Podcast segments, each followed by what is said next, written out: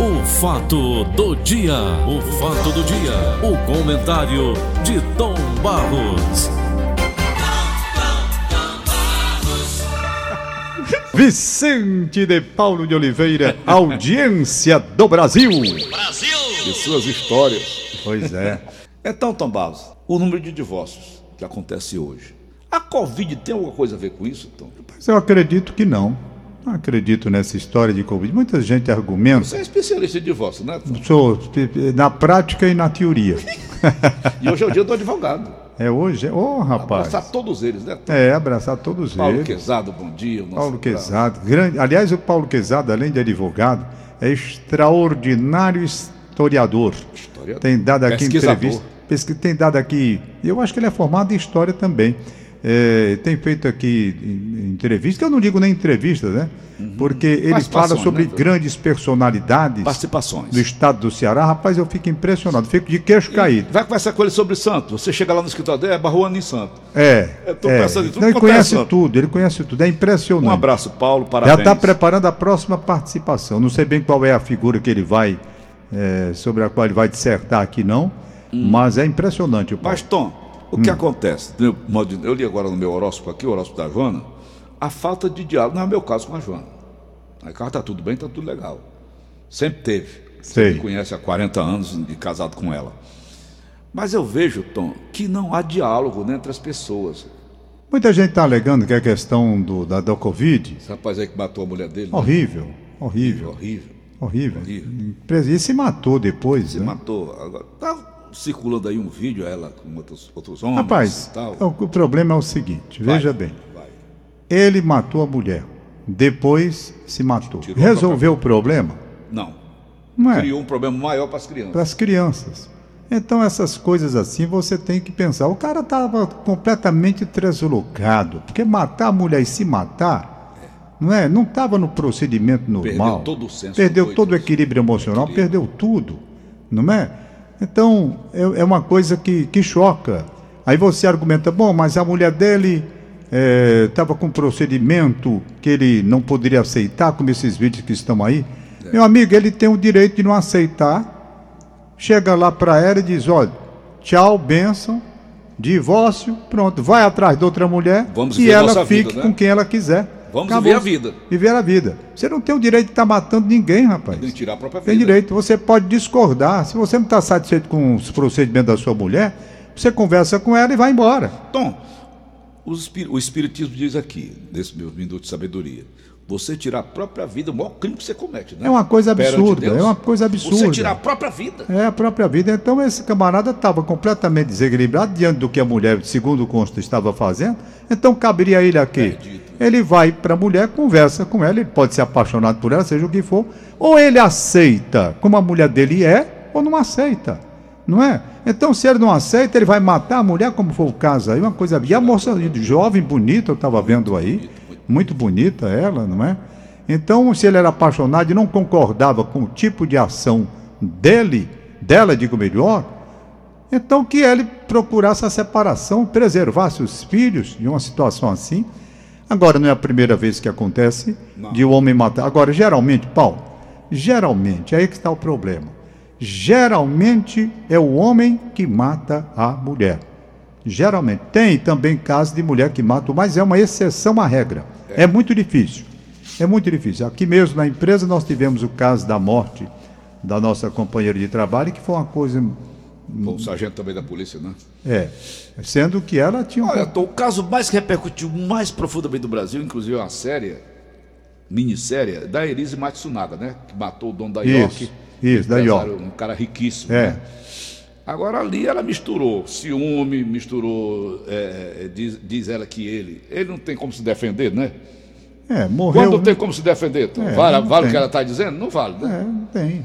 Eu não vejo como você. Eu acredito que o relacionamento do casal ele pode chegar a um grau elevado de descontentamento que pode também ocasionar uma discussão mais forte e às vezes até uma agressão física. Quando, porém, parte para a agressão física, física aí já está na hora de separar. Está na hora de separar.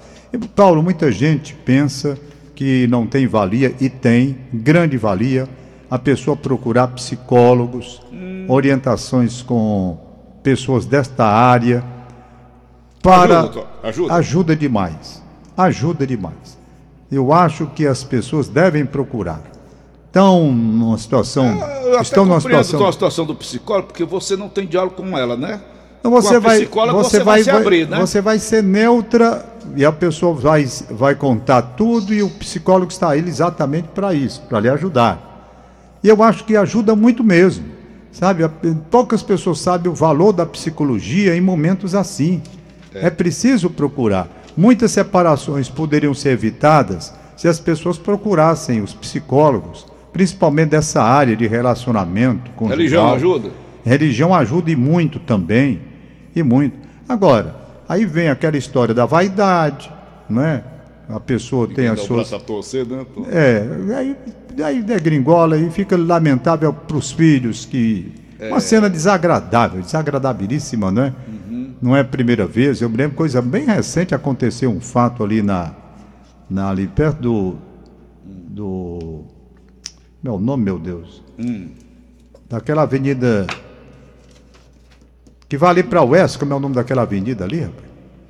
Silas Munguba. Silas Monguba, pronto, ali em frente. O cara no carro matou a mulher, não sei, não sei se você lembra disso. Lembro-se. Fato causou um impacto muito grande, aquele negócio todo. Então eu sempre digo, né? Eu sempre digo. Está ali na televisão, ó, caso o município de Milagres é acusado. Ah, É, o- rapaz, eu não sei não, é um negócio difícil, sabe? Negócio Muito difícil. Agora, Covid.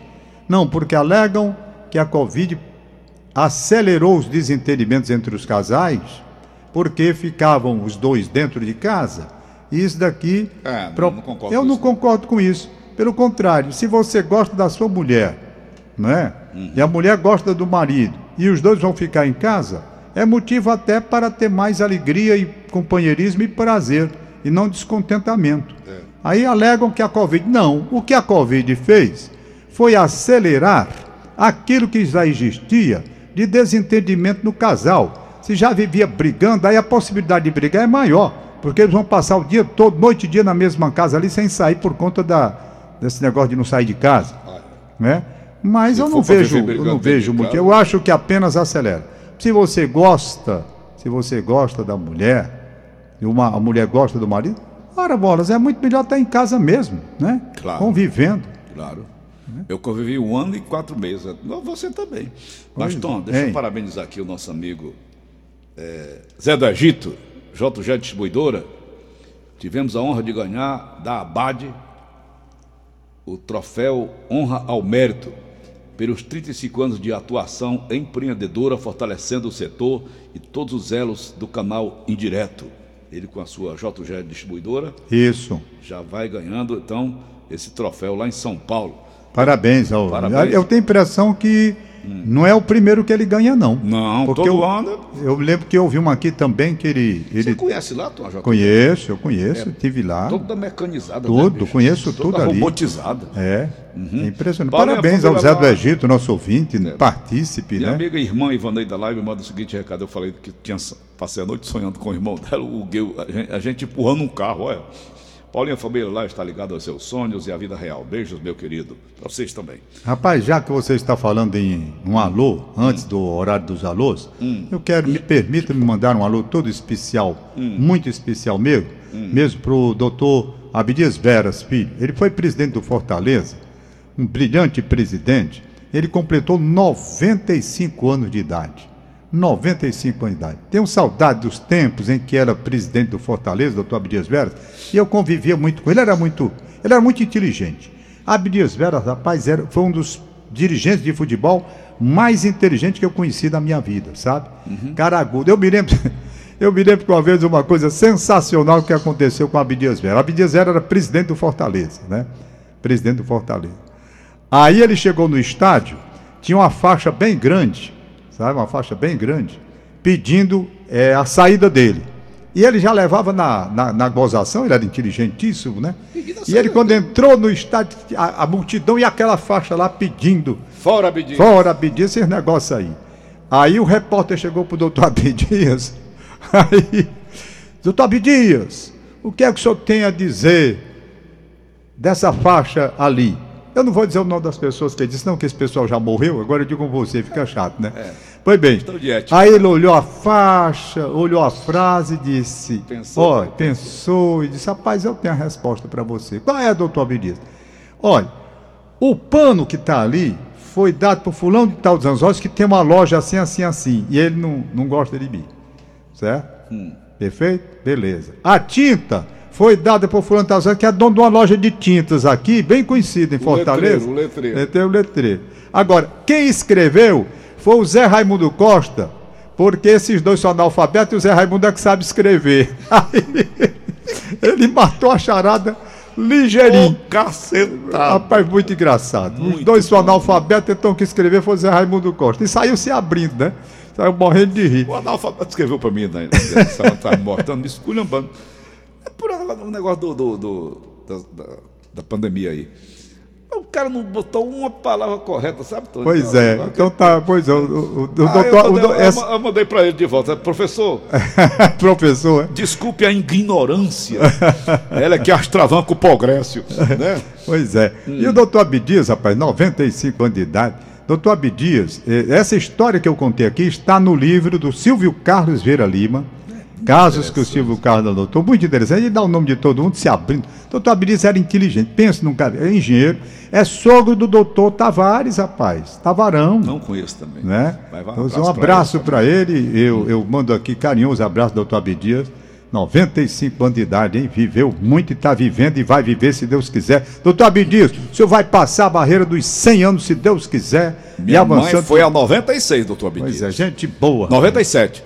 Tom, ontem a PEC do voto, como é que chama? Impresso? É, Caiu, foi. né? Isso. Derrubou a votação do voto impresso. Quem perdeu? O povo brasileiro, Tom? Rapaz, isso daí é uma questão que ninguém pode dizer assim de imediato quem perdeu, quem ganhou, quem. Né? Por quê? Porque é um aspecto que você tem que examinar com muita atenção. Com muita atenção. Por exemplo, na questão do voto impresso. Bom, a alegação é de que há possibilidade de fraude, segundo o presidente, nessas urnas que estão aí Presidente da República. não é? presidente da República, Jair Bolsonaro, acha que vai haver fraude, que houve fraude. Então, eu digo a você o que eu já disse mil vezes aqui, fica difícil para mim. É. Eu fui levado, eu fui o homem que cobriu todas as eleições nos últimos 30 anos para cá, aqui na Rádio Verdes Mares. Eu cobri, certo? E eu acompanhei. Então o que é que acontecia? O Tribunal Regional Eleitoral, na época em que essas urnas foram instaladas aí, chamaram, nós fomos chamados lá para uma demonstração de que a urna era segura, totalmente segura, inviolável e pronto. E eu saí de lá depois de receber aquela aula, na época, eu não recordo nem, foi o pessoal da área de informática, esse negócio aí, né? Eu saí convencido da segurança daquela urna. E como entendi segura, porque os anos aconteceram, as eleições aconteceram de direita e de esquerda em todos os estados brasileiros, e com essas urnas. Ganhou a direita, ganhou a esquerda, para governo, para prefeitura, para câmara, tudo era com essa urna. Aí de repente não é mais segura, não é mais segura. Os Não, hackers. os hacks, não sei o quê. Eu não posso falar que eu não entendo disso. Para mim, a aula que eu recebi é de que as urnas eram seguras e provavam lá, invioláveis. E tinha como você controlar a situação. Eu acho que uma saída seria, por exemplo, ampliar o percentual de urnas que seriam, portanto, auditadas, para saber se houve num percentual a possibilidade de falha de erro, não é? Dessas Então, questões. uma apuração da seguinte maneira. Eu estou votando agora aqui no Isart, inglês. Isso. Aqui na Dom Luiz. Transferiram a lei da igreja Isso. do Líbano, né? Eu votava ali na igreja do Líbano. Certo. Aí me botaram aqui, pois, vizinha a casa da sua ex-mulher aqui. E eu, eu observo o seguinte: por que terminei de votar? Encerrou ali cinco horas aquela minha sessão lá. Por que não controlou os votos ali, Tom? Tem que ir para Brasília, tem essa história toda. É, aí eu O não Brasil posso, eu inteiro, não posso tecnicamente né? lhe explicar o Brasil como é, não. inteiro manda tudo para Brasília. Eu não posso explicar a você Eu porque eu não, não- nessa parte aí eu sou ignorante total. O Hum. que eu posso dizer é o que eu vi. E o que as perguntas que foram feitas na época, certo? Então, aí agora, bom, agora só o voto impresso. Olha, agora na questão de impresso, então se você poderia ter uma garantia a mais, uma garantia a mais, isto é, na hora que você faz a, a sua participação, Confirma lá. confirma lá e cai o voto impresso, que muita gente pensava que o voto impresso você sairia com ele na mão. Muita gente pensava que era assim. Não é assim. Não é. Dentro do mecanismo que estava sendo preparado, seria o voto impresso que cairia na urna, mas sem você ter possibilidade de pegar nele. Hum. O papelzinho cai e vai direto para a urna. Então fica lá como garantia. Deu papelzinho pra do uma- supermercado não, não? Para uma auditagem, não. Você não teria, não teria como pegar o papel. Tanto assim que eu vi muita gente aqui me procurando. Rapaz, isso é um risco porque você sai com o voto na mão, lá fora o cara lhe pega, sabe em quem você votou. De meu amigo, você não tem acesso ao papel, não. Tem não. Você vota, votaria, que não passou. Estou dizendo se tivesse passado. Você votaria, você teria, portanto, a confirmação na urna, como você vota toda vida, com a fotografia lá do seu candidato e tal. E ali, na hora que você apertasse, cairia o papelzinho O boleto, né? lá na, na urna sem você ter acesso para pegar. Entendeu? Era assim que funcionaria a coisa.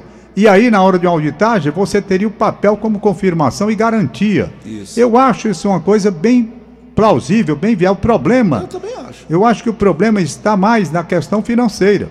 Como, em cima da hora, pegar e alterar tudo para trazer para essa nova situação. Eu não sei até que ponto. Eu sei. Rapaz, olha, no Brasil, eu vou contar o que aconteceu ontem comigo. Ontem. Como no Brasil, nós temos essa inclinação para desconfiar de tudo e não acreditar em ninguém pela roubalheira que se estabeleceu neste país de uma forma tão desavergonhada e tão profunda que todo mundo desconfia de todo mundo. Ninguém confia em nada. Olha, eu fui colocar gasolina num posto acolá. Veja, veja que país nós temos, nós estamos aqui. Em que país nós estamos? Eu fui colocar a gasolina. Aliás, e eu ando fazendo meu tá zerado, hein? e eu ando fazendo uma campanha. Hum. Se você pega um posto com seis reais, não bote gasolina nele, vá atrás de um outro. Para poder o cara começar. Bote de cinco para baixo. Você vai de cinco para baixo. E eu encontrei um posto que estava colocando cinco reais e cinco e sessenta e quatro. Se não me falha a memória. Ainda tá alto ainda. Tá alto. 5,64. Pois bem. E no outro posto, estava lá seis reais. Seis reais. Não é? Perto do outro. Bem perto. E eu fiquei ali, eu digo, como sabe uma coisa, eu vou já fazer um teste aqui. Tá? Aí cheguei lá para botar gasolina. Meu amigo, me diga uma coisa, por que que naquele posto ali, o cara consegue vender por 5,54, sei lá, 5,60. Tava até uma fila grande de carros, né? Para aproveitar. Aí disse, cuidado, cuidado. Igual o Eduardo Costa. Cuida. Não vá botar gasolina não ali, sabe por quê?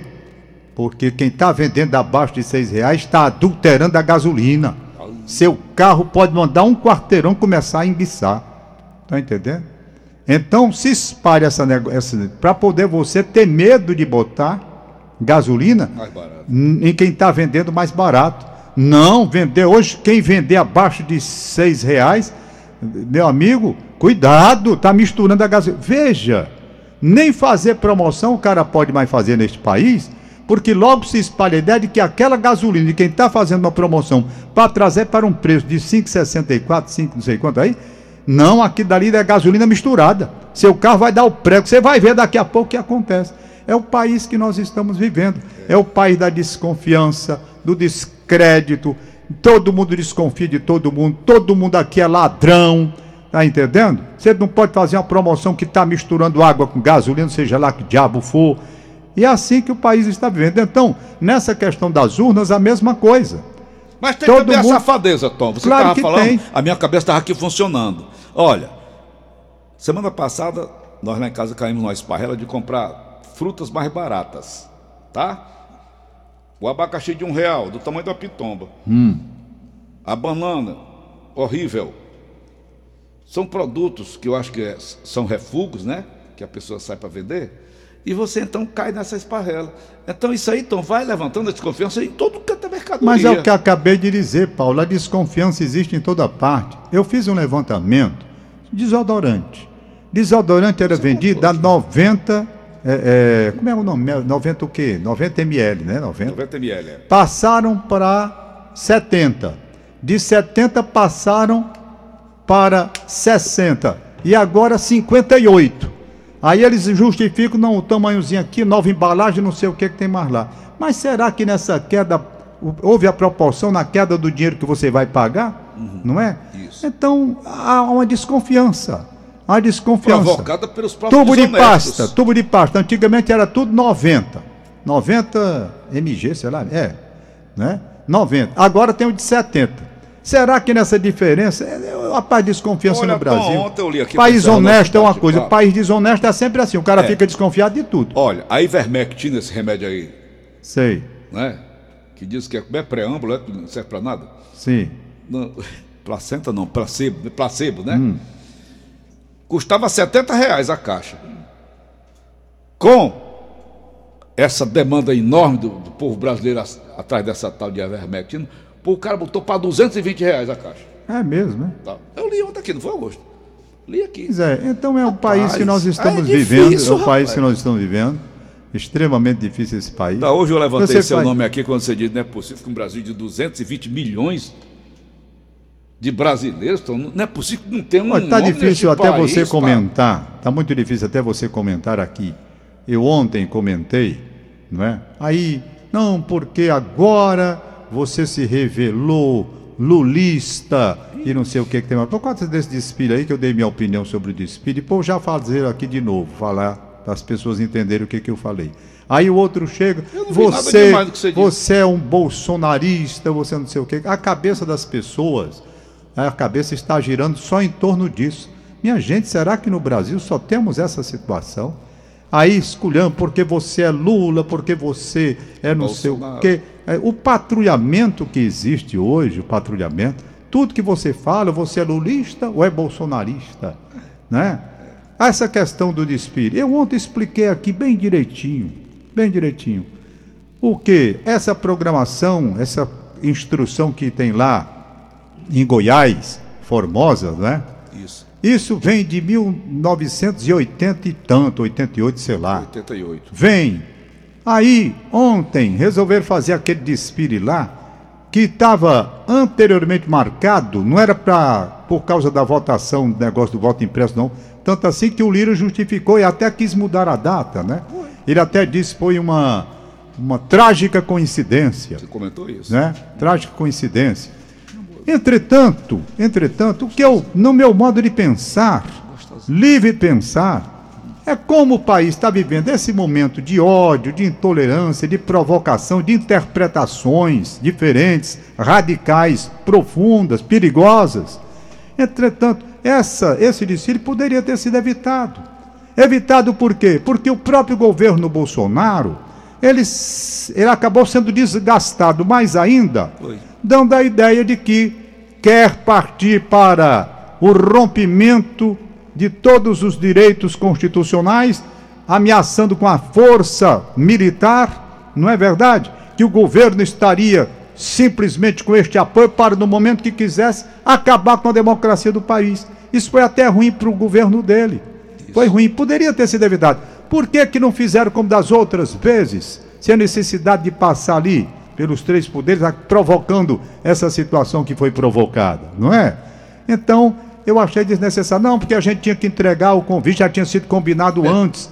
Não precisava nada disso. Era preciso que os próprios homens da área militar vissem que aquele desfile era um desgaste para o próprio presidente. É. Porque dá a impressão, um recado para o, o Supremo, o, a Câmara, o Senado, um recado de que, olha, eu estou com a força aqui militar. E se vocês não fizerem isso, nós vamos aí. É o que passou de impressão, desagradável impressão. Desagradável impressão. Temos que entender que não há momento no Brasil para trazer de volta a ditadura, meus amigos. Não tem. Não tem espaço, não. Não tem espaço para ditadura aqui no Brasil. Acabou. Ditadura dos dois lados, nem de direita nem de esquerda. É. Né? Por exemplo, querer aqui se instalar no Brasil uma ditadura comunista chinesa nem pensar. Socialismo? Nem pensar. Ditadura chinesa? Não. Sou totalmente contra. A China, eu detesto. Se querem que eu diga o que eu penso, eu detesto. Por quê? País que persegue religião. Pronto, eu vou dizer o que eu penso. País que persegue religião. E eu não gosto. Ateus. Vi os países comunistas o que fazem com a religião, principalmente religião católica. Eu vi. Vi com meus próprios olhos que a terra é de comer. Vi hoje na República, é chamada República Tcheca, é chamada a, a, a República. Era Tchecoslováquia, depois dividiram, né? Isso. Pois bem, eu tive lá. Tive lá na Hungria. Então, religião, bye bye, religião católica. Aí eu vou querer um regime desse pra cá. Por quê? Não, absolutamente. Outra, programa de rádio que o seu Bonfim fica frescando com você aí, não tem.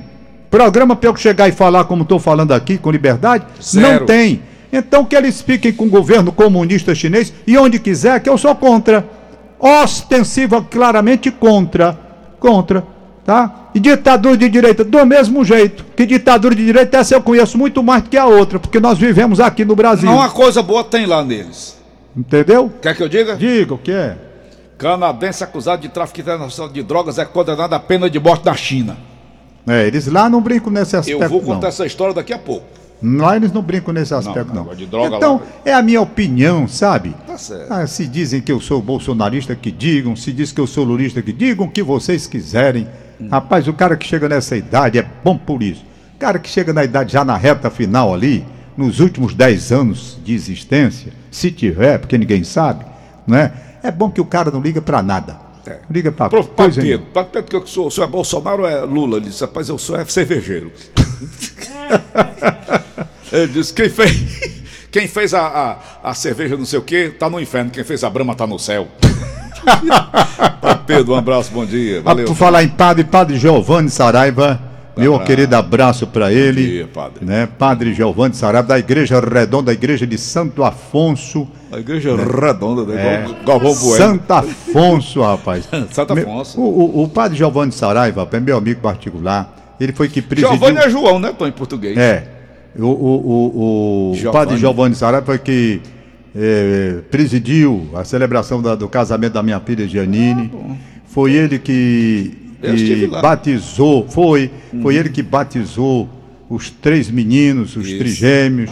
Ele tem ligação com É minha família, família. né? É, padre que eu quero muito bem. Padre Giovanni, vou visitar Giovanni, o dele? Giovanni Saraiva. Muito pra Aliás, Barros, rapaz, Giovanni de Barros. Aliás, o, o Giovanni Saraiva deve estar fazendo agora, rapaz, bem uns 40 anos. Padre Giovanni, quantos anos de sacerdote? Rapaz, é um bocado de anos. Sacerdócio, né? É. Rapaz, um bocado de anos, sabe? Vai Uns- pro, vai pro Bem céu. 40 já, anos, né? Não já- 50? Já fez a escada para o céu. o Giannini casou, já tem filho de 22 anos. Já ele foi. fez a escada para o céu. 22. Rapaz, deve ter uns 35, 40 anos. Vou conversar com ele aqui para fazer essa homenagem a ele. Rapaz, tu Padre meu Giovanni sonho um desse que eu ia pro céu. Quem? Eu. O quê? Sonhei que ia para o céu, subindo uma escada. Ah, meu Deus. Foi mesmo, Paulo Oliveira? Não acredito, não. E aí, como era a escada? não, Paulo? posso contar não, é, é proibida. É mesmo, né? Na porta do céu, Tom, nunca tinha visto. Ela tem aquela argolona pendurada. Tem uma argola pendurada? Aquelas portas antigas. Você bate, né, para entrar? É, Pum, pum, pum, né? é.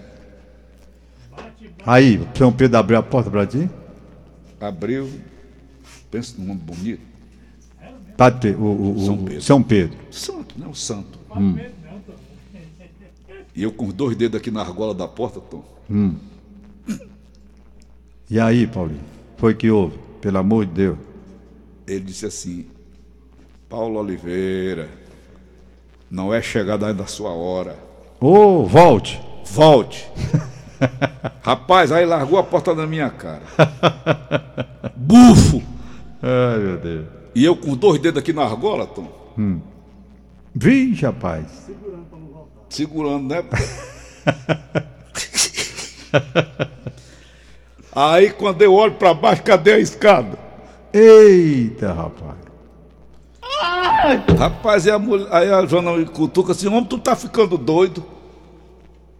Segurando na argola, disse, Se eu tirar, eu caio. Ah, vamos nós, lá, os aniversariantes de hoje. vai. Rendel Pinto Vieira no Parque Guararapes. Um abraço. Marquinhos, você aniversário ontem, rapaz. Quando eu registrei aqui, eu acho que você não estava mais nem ouvindo. Abraço do Major Sidney. Meu amigo Marquinhos, aniversário ontem, um abraço Ah. pra ele também. Flávio Rocha, no Antônio Bezerra. Bom dia. Faustino Chaves, rapaz. Faustino Chaves! Meu abraço, amigo bom dia, Faustino, Chaves. Há Faustino. quanto tempo Caba, eu não boa. vejo meu amigo Faustino Cha- Chaves. Só tomando comprimido, já. Josiane. É isso aqui, o Josiane mesmo, né? Josiane Soares em São Paulo. Josiane Soares em São Paulo. Paulinho, Parabéns, Josiane. olhe, eu não recebi resposta, o Bonfim falou comigo aqui. A secretária do município eu ainda não tenho resposta, mas vou tentar. Para aquela história que os hospitais, as pessoas chegam, hum, o prontuário não pode ser aberto, tem que ir para um posto de saúde para depois voltar para o hospital num Amanhã eu vou conversar com o Chicão, a hora voou, Tom. Certo. Vai ser o nosso assunto da manhã, tá certo? Claro, nós temos que ajudar a população, Vamos Paulo, ajudar porque a as população. pessoas estão. Olha, o cara vem do interior, rapaz. É O cara com câncer, Tom Barro, diagnosticado. Rapaz, eu- não é isso, não é só isso não. É com câncer. O cara chega com câncer, vem do interior, É diagnosticado. é diagnosticado e não pode Aí tem que voltar pra pegar Isso é, um, é absurdo, absurdo, absurdo mesmo, sabe? Eu estou esperando aqui que. ah, Vamos colocar o Chicão no amanhã, É isso- que ele isso- explica. E o isso- pessoal do Hospital das Clínicas também está doido lá, porque Isso as é um pessoas vão para lá. rapaz. Isso é um absurdo. É É um um absurdo. Tão matando- Pessoa já doente, rapaz, ficar jogando. Não, você vai para o posto de saúde. Se o médico está ali, se o hospital está ali, por que, que não pode abrir o prontuário e começar o tratamento Tão da pessoa? simples. Então, sim. Valeu, Tom. Tchau, um abraço. Um abraço. Acabamos de apresentar. O fato do dia. O fato do dia. O comentário de Tom Barros.